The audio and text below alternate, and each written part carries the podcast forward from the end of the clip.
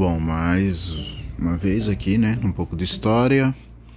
Agora para discutir o tópico: a história social inglesa e a crítica à ortodoxia marxista através do diálogo entre classe, cultura, cotidiano e experiência. Tá? Então, a história né, social inglesa e a crítica ortodoxia marxista. Perry Anderson, né, no livro Considerações sobre o Marxismo Ocidental, escreve: Os fundadores do materialismo histórico, Karl Marx e Engels, nasceram na primeira década após as guerras napoleônicas.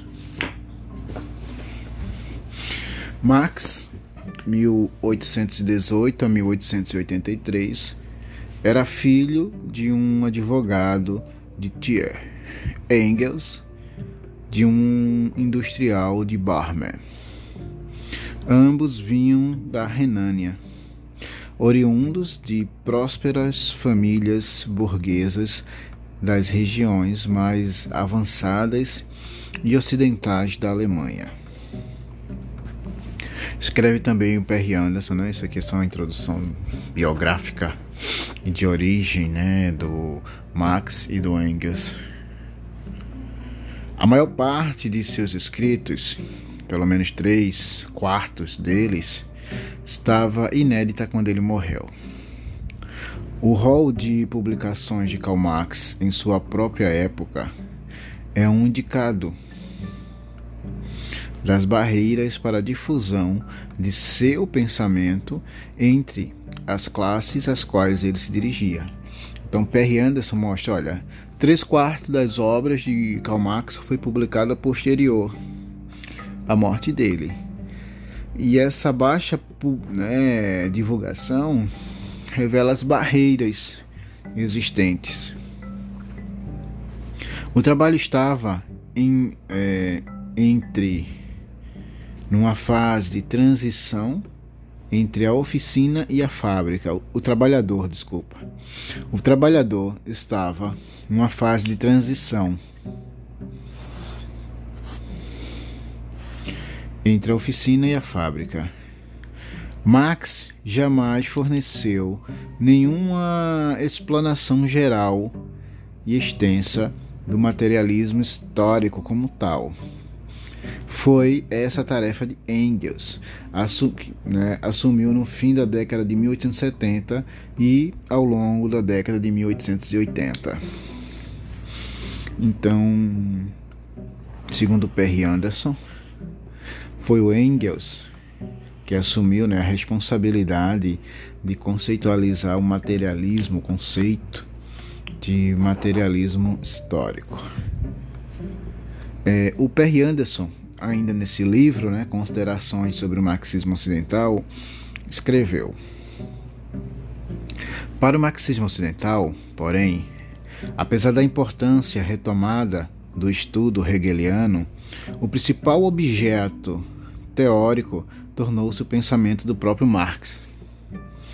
Mas todo o conjunto de sua obra era, em regra, tratado como a fonte a partir da qual a análise filosófica extrairia os princípios epistemológicos de um uso sistemático do marxismo para interpretar e transformar o mundo. Perry Anderson também escreve a obra de Althusser foi concebida como uma polêmica aberta e radical contra seus principais predecessores, acima de tudo, o Gramsci, o Sartre e o Lukács.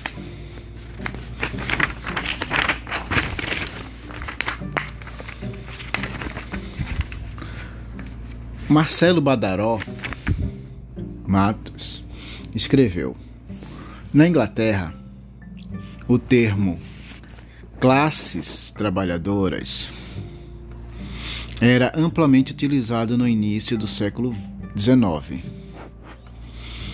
num sentido semelhante ao uso do termo classe na França para designar um conjunto de trabalhadores pobres cujas em suas diversas categorias profissionais. Conjunto de trabalhadores pobres em suas diversas categorias sociais, é, profissionais. É o mesmo termo usado na França, né, classe social, trabalhadores pobres em suas diversas categorias profissionais. Asa Briggs começa a né, Asa Briggs B R I G G S começa a ampliar-se a utilização da expressão denotando um sentimento de solidariedade interno ao grupo social. Na década de 1970, com a virada linguística, cujo sentimento último é tratar a linguagem como principal ou único elemento estrutural, estruturante da vida social. Asa Brinks, né, para, essa, para quem a relação entre palavra e movimento é o centro de discussão. É, essa última parte aqui não vi muito sentido não. é, François Dosse, no livro A História, que ele faz toda uma apanhada assim das, das, das escolas, das influências e das fases da história, da escrita da história, escreve que em 1846 Marx e Engels elaboram ideologia alemã, que vai ser, né, de acordo com Doss, as bases do materialismo histórico. Lembrando que para o Perry Anderson, essa definição mesmo vai ficar a cargo do Engels. O que os homens são coincidem com a sua produção, tanto com o que produzem quanto com a maneira como produzem. Luiz Althusser, né, que é um dos nomes muito importantes, tenta levar a cabo uma empreitada difícil, uma, um autêntico desafio que consiste em colocar o marxismo no centro da racionalidade contemporânea.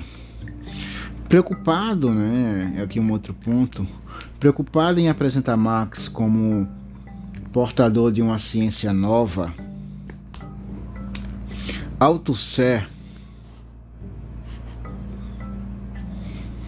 vê um corte radical entre o jovem Marx, ainda preso a o idealismo hegeliano e o Marx científico da maturidade. Então, o Althusser vê dois Marx, né, da juventude, é o hegeliano, e o Marx maduro é o científico. O, o Marcelo Badaró né, escreveu também. O conceito de classe social surgiu em Marx e Engels. Tá? Porque antes falava de classe de trabalhadores, que é o mesmo que se usava na França, né? mas classe social surge em, em, em Marx e Engels como um centro de sua proposta para análise das sociedades modernas. Tá, isso é importante.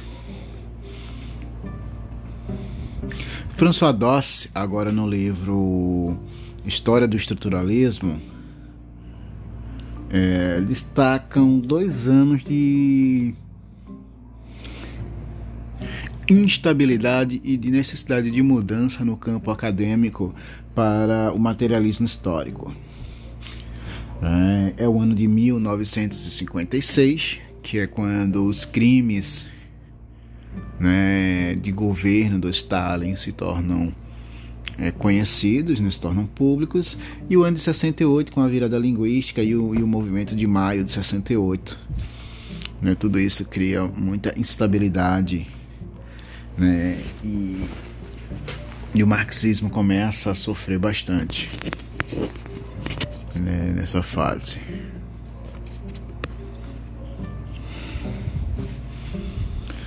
Edgar Morin M-O-R-I-N, considera esse êxito do estruturalismo com o, o, rege, o do regelo após o degelo. Né? Isso aqui é uma análise presente no livro né? do François Dosse. O estrutural epistem, epistemista substitui o marxismo totalizador com uma igual certeza de cientificidade, obedecendo às leis das ciência, da ciência clássica. Então, a instabilidade criada né, por esses dois fatos externos fez com que surgisse ou viabilizasse um espaço para um, um, um campo de produção que ficou conhecido como estruturalismo.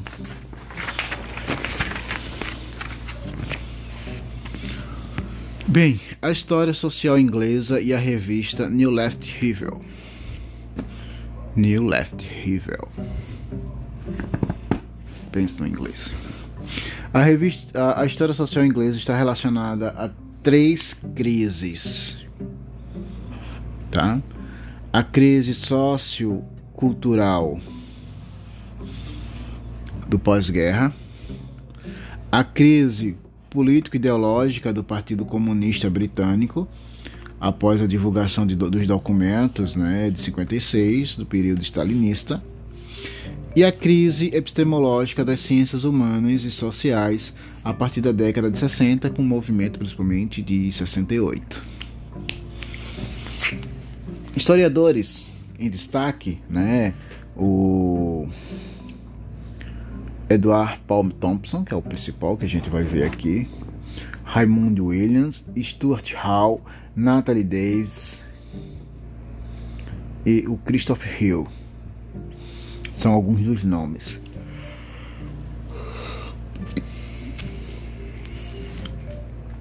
Ao tratar de contexto, né, desse contexto, lembrar de Reinhard Kozelek em Uma História dos Conceitos quando ele diz: Cada palavra remete-nos a um sentido, que por sua vez indica um conteúdo.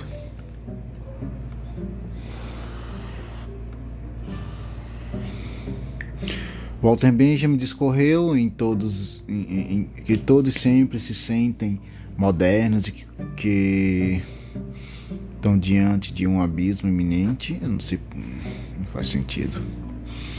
Bom, crise do progresso da modernidade.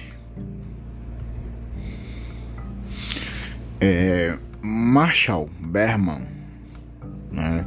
então Berman, B-E-R-M-A-N, escreveu tudo que é sólido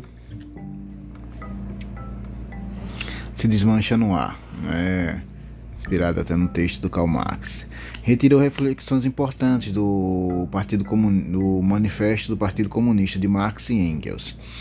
Na interpretação de Berman, a ideologia progresso e da modernidade pode ser mais bem caracterizada pela designa... desintegração desse edifício social em que normas Regras, valores e comportamentos sociais e culturais passaram a ser continuamente questionados e, sempre que possível, superados.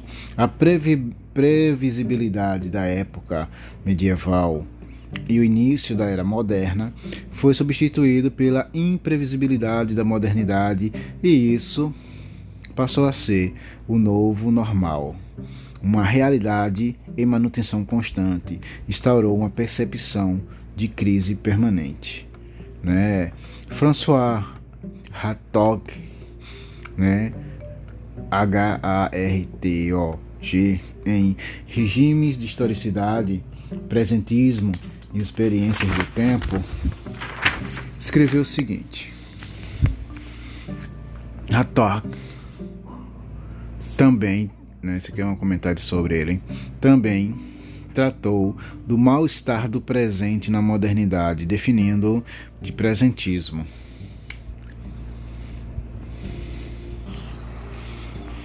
Para o autor,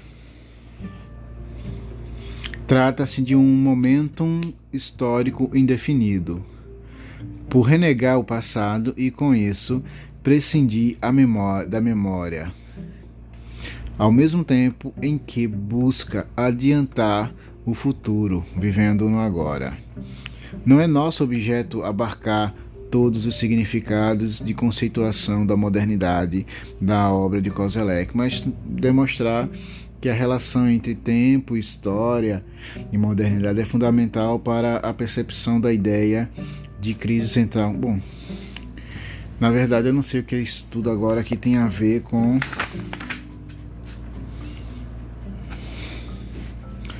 com essa fase, mas vamos lá. Talvez aqui a gente voltemos ao eixo. Marxismo e autosser como solução. François Doss, no livro Estruturali é, História do Estruturalismo, destacou né, que Althusser era considerado como um salvador supremo do marxismo. Althusser apoia-se no estruturalismo e apresenta o marxismo como único capaz de realizar a síntese global do saber e de instalar-se no âmago do paradigma estrutural. Althusser permitia complexificar o marxismo, cruzar sua aventura com a das ciências sociais em pleno desenvolvimento e colher todos os frutos, dando-lhes, dando-se com um discurso dos discursos, a própria teoria da prática teóricas, das, né, das práticas teóricas. A tentativa de construção, Althusser, de uma problemática unitária das ciências sociais opção para sair do academicismo. Com Althusser, a estrutura pluraliza-se e decompõe-se. A temporalidade unitária em temporalidades múltiplas. Não existe história em geral, mas estruturas específicas de historicidade.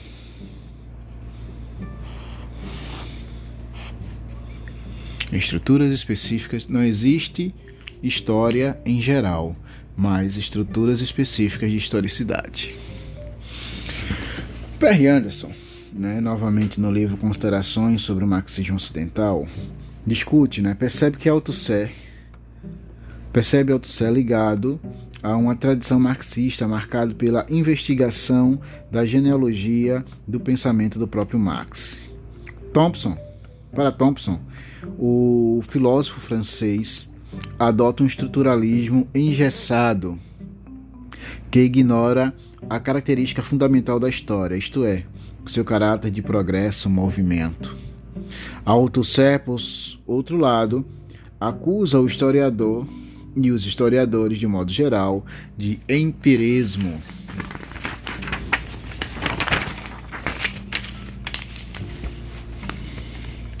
Para Thompson, existia uma confusão de Althusser em relação à prática empírica dos historiadores com as fontes, com um empirismo de caráter filosófico positivista, tratando como se as fontes falassem por si e oferecessem a verdade, né? Até o Rank fez isso, né? Acreditava que a narrativa histórica podia levar ao passado como tal. Mas vamos lá. O Eric Hobsbawm, no livro sobre história, escreveu: Entretanto, uma vez que ela existe, o estruturalismo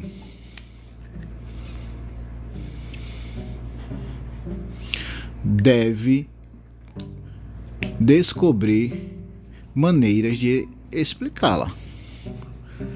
Essas maneiras, suponho, ou devem fazê-lo para mais de perto do marxismo ou levar a uma negação da mudança evolutiva. A abordagem de Levi-Strauss e a de Althusser parecem estar no segundo caso. A história é, por assim dizer, o processo de repassar todas as alternativas de cheque no jogo de xadrez. Mas em que ordem? A teoria não nos oferece nenhuma orientação.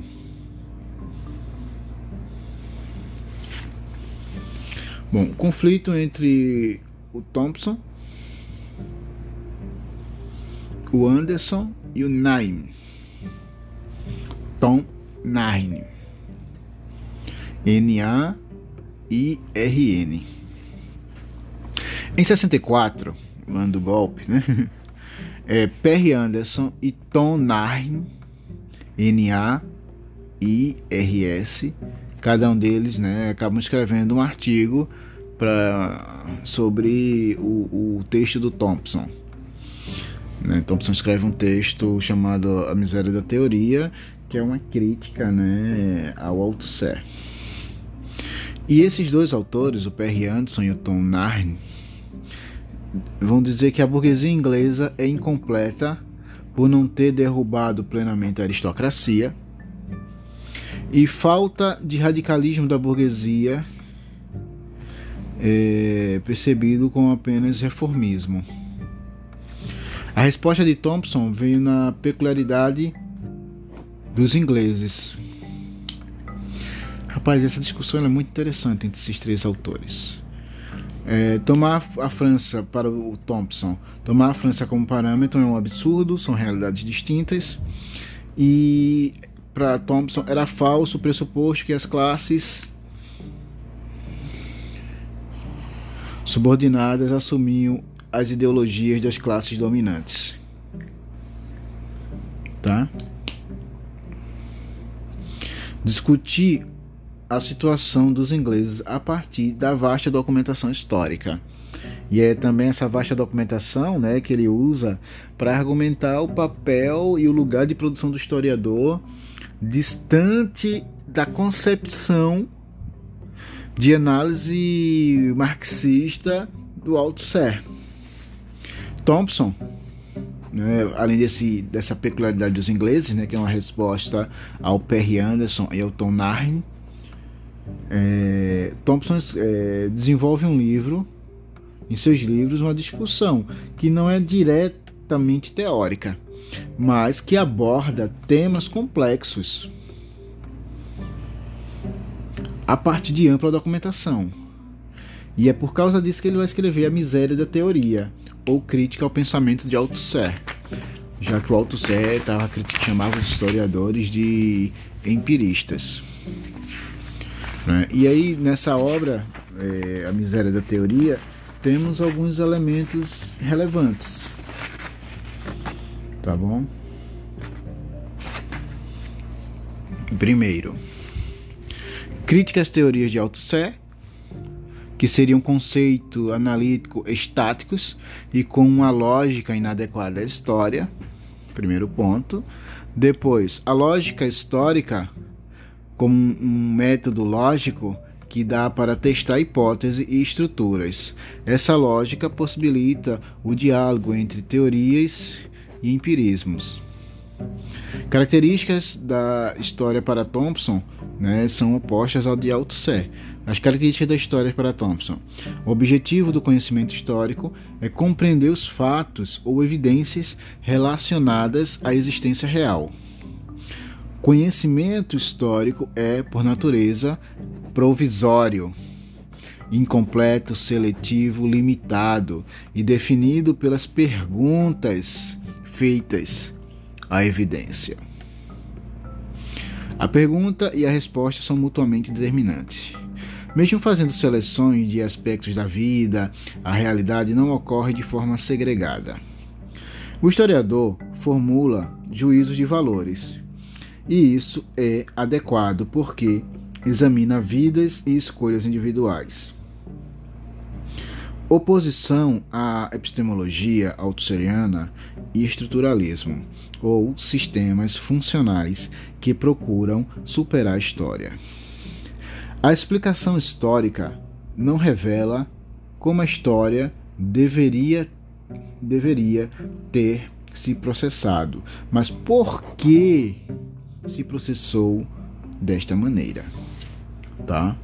É, Thompson né, tem a questão da, da experiência. Para Tom, Thompson percebia a história feita por humanos e seres humanos que são sociais. Logo, não existe dinâmica separada entre o que se pensa, a sua consciência social e o que ele faz e a experiência que adquire. A experiência está frequentemente adiantada à consciência social. Veja, é, antecipa-se a teoria. Então, é a experiência que vem primeiro. Essa experiência leva a uma consciência e essa consciência é teorizada posteriormente. Em A Miséria da Teoria, o Thompson né, destaca que o que existe é um diálogo constante entre dois aspectos. Assim como o ser é pensado, também o pensamento é vivido. Althusser, para Thompson, entendia a estrutura conceitual paira sobre o ser social e o domina. Esquece-se da experiência das pessoas na história.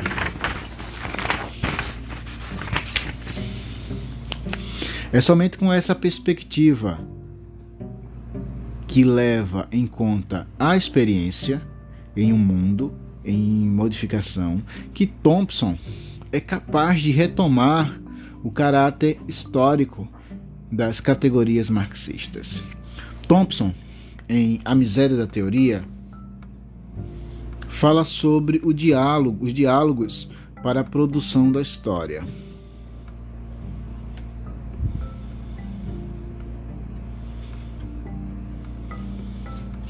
Diálogo, né, então para Thompson é o diálogo entre o ser social e a consciência social, produzindo a experiência. Diálogo entre a organização teórica da evidência e seu objeto. Para Thompson, o materialismo histórico tem que ter espaço para o humano e para a experiência vivida tá bom? É, a estrutura autosseriana é sincrônica.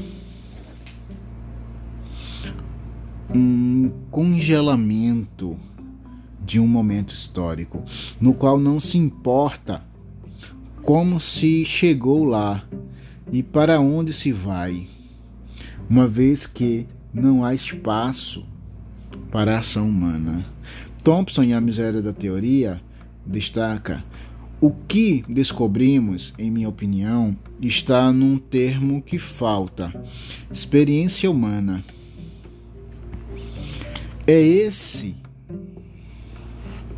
exatamente o termo que Althusser e seus seguidores desejam expulsar, sob injúrias do clube do pensamento, com o nome de empirismo.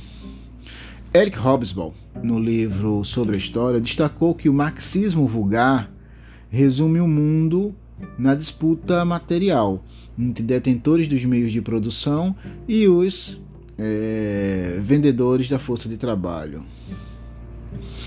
Bom, lembro que a peculiaridade dos ingleses foi uma resposta do Thompson né, ao Perry Anderson e ao Tom Nye como a gente já falou aqui. Depois ele escreve Miséria da Teoria como uma crítica ao Althusser.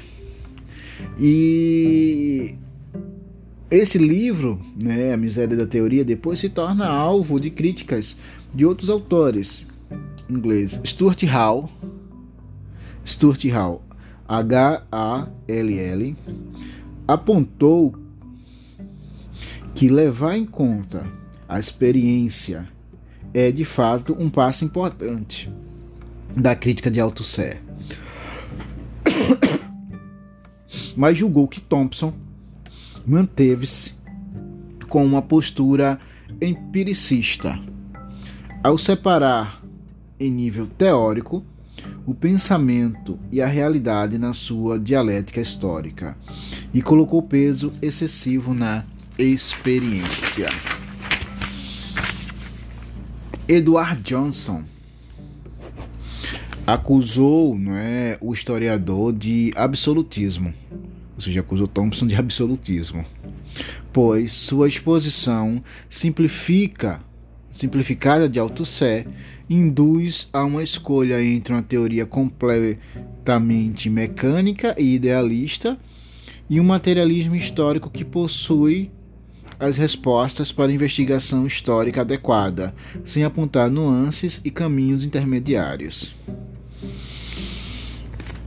Em A Economia Moral da Multidão Inglesa no século XVIII, capítulo 4 do livro Costumes em Comum, Thompson se propõe a estudar os motins de fome ocorridos naquele século, né, no século XVIII.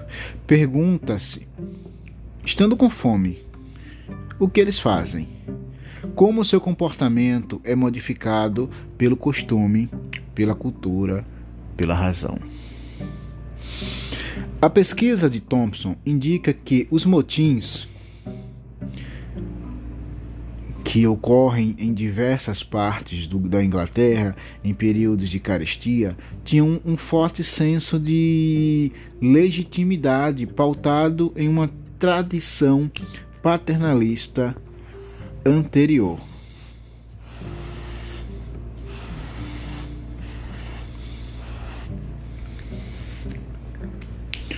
Tá bom?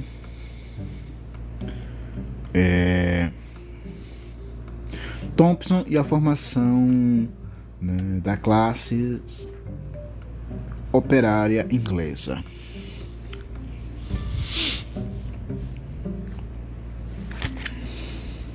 A classe operária inglesa não é uma coisa, e sim uma relação para Thompson.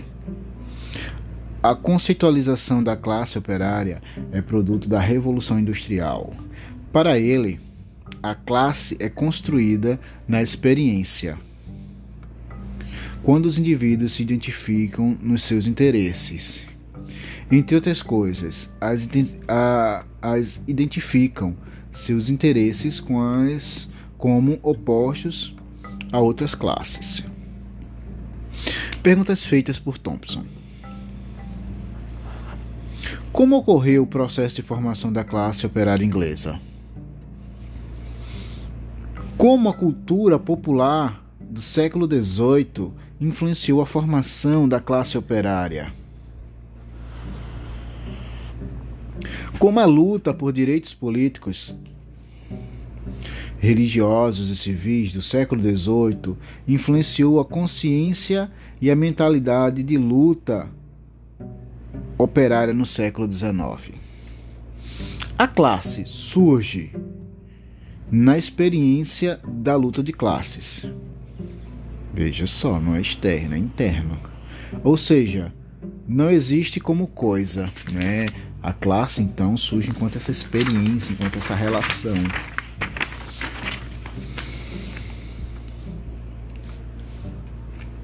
Thompson demonstra que a cultura popular do século XVIII influenciou decisivamente a formação da classe operária.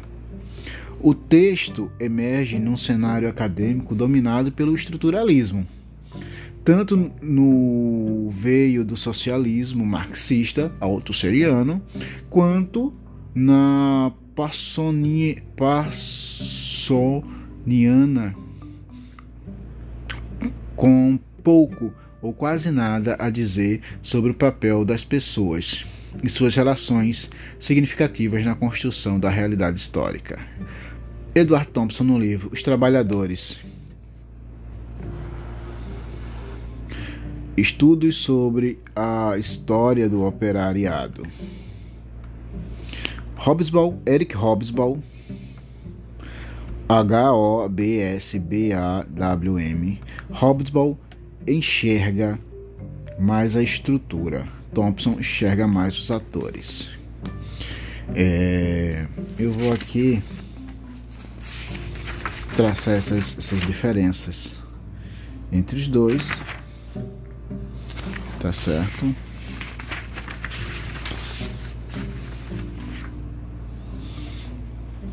Thompson. Para Thompson, a classe operária ela é, se formou entre 1780 a 1832. 1780 a 1832. Uns 50 anos aí. Para o Hobsbawm, a classe operária se formou entre 1870 a 1914. Então, para o Thompson é do final do 18, início do 19, e para o Hobsbawm é é do final do 19 e início do 20. Thompson e Hobsbawm se baseiam em pressupostos teóricos distintos. Thompson parece estar preocupado com a visão interna da classe, de uma consciência de interesses em comum que faça com que os trabalhadores se percebam como um grupo, né? Enquanto Hobsbawm tem duas preocupações: a visão interna da classe e a visão de outros grupos, a visão externa. Sua lógica, a classe operária não se define só por si mesma, mas pelo fato, por exemplo, do Estado uh, perceber como classe. Né? Então você tem esse pensamento sobre a, a formação né, do que seria o conceito de classe social.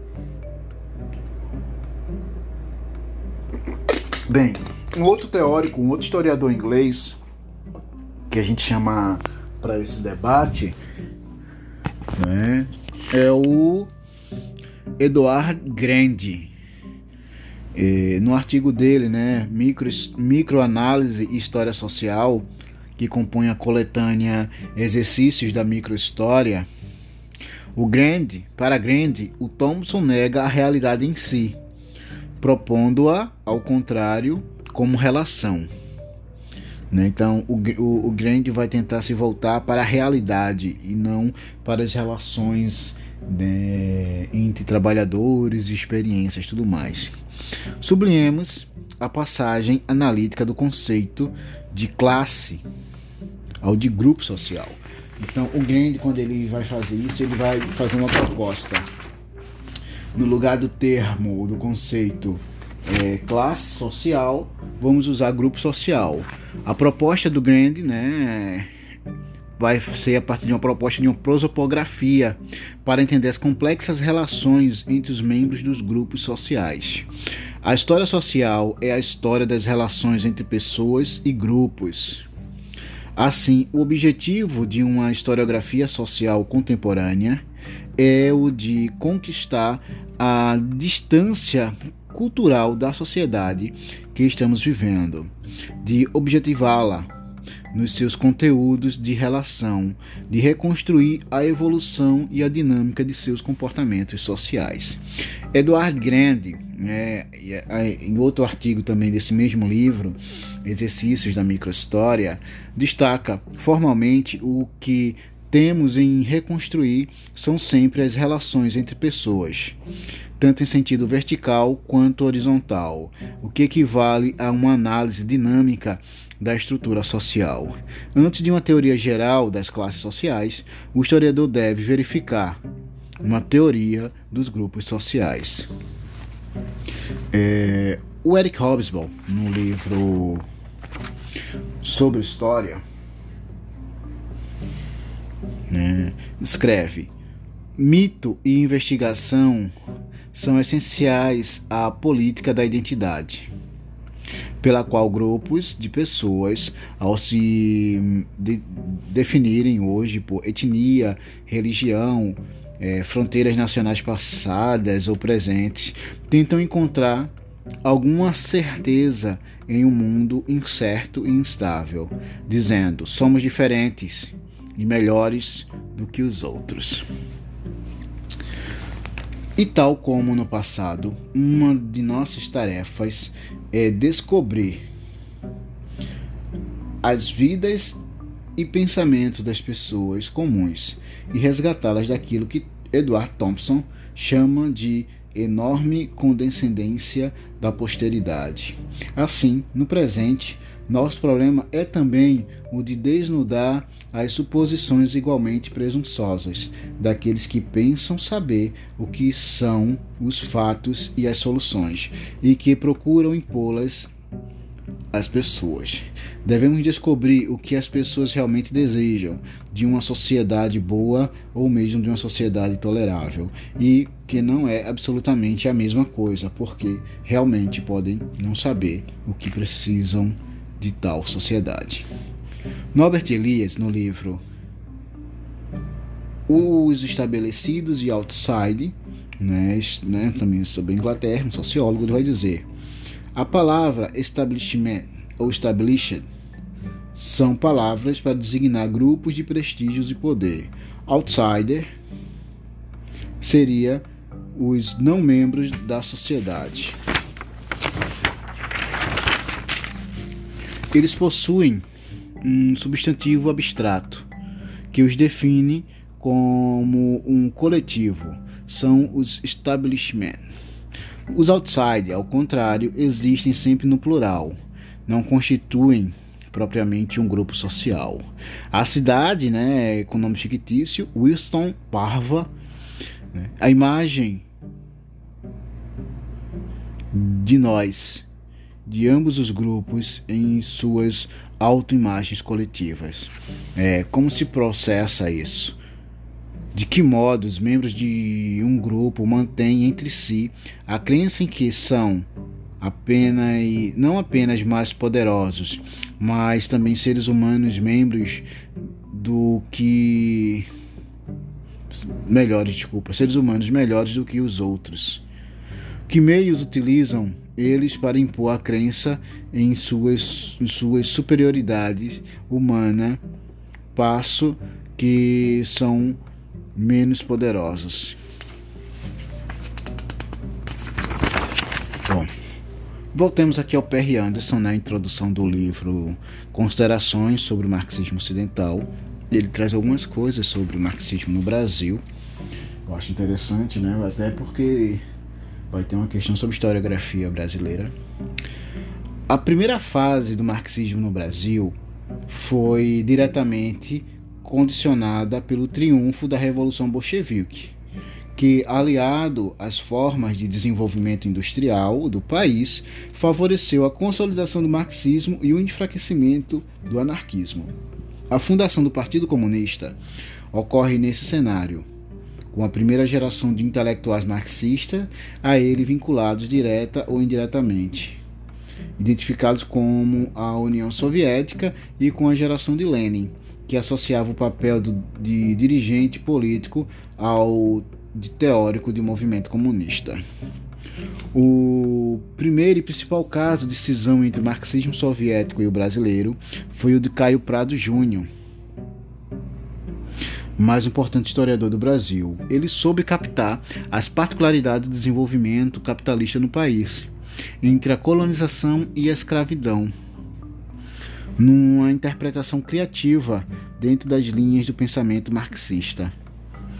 Este, estes, do, estes membros né, do Partido Comunista Brasileiro ganham peso com um clima de retomada do marxismo crítico nos anos 60, sob a influência direta do autosserianismo, como produto da influência do pensamento social francês no pensamento universitário brasileiro, multiplicando pelas influências do movimento de maio de 68. Intele essa intelectualidade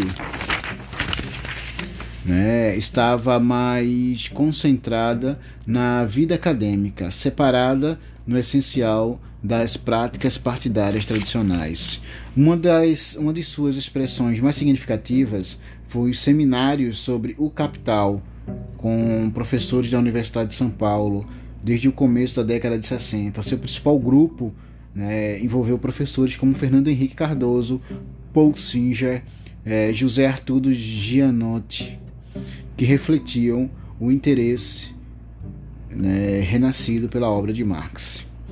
Depois veio Caio Prado Júnior, Né? O marxismo brasileiro não contou com os historiadores do mesmo porte, né, do Caio Prado Júnior, é, que dessem continuidade às interpretações, especialmente para a fase da industrialização e das renovações do capitalismo brasileiro nas décadas de 60 e 70. Bem, é isso sobre é, marxismo e tudo mais. Eu acho que tem outras indicações, outras leituras que eu posso fazer posteriormente, mas é essa a ideia sobre o, a história social inglesa e o marxismo ortodoxo.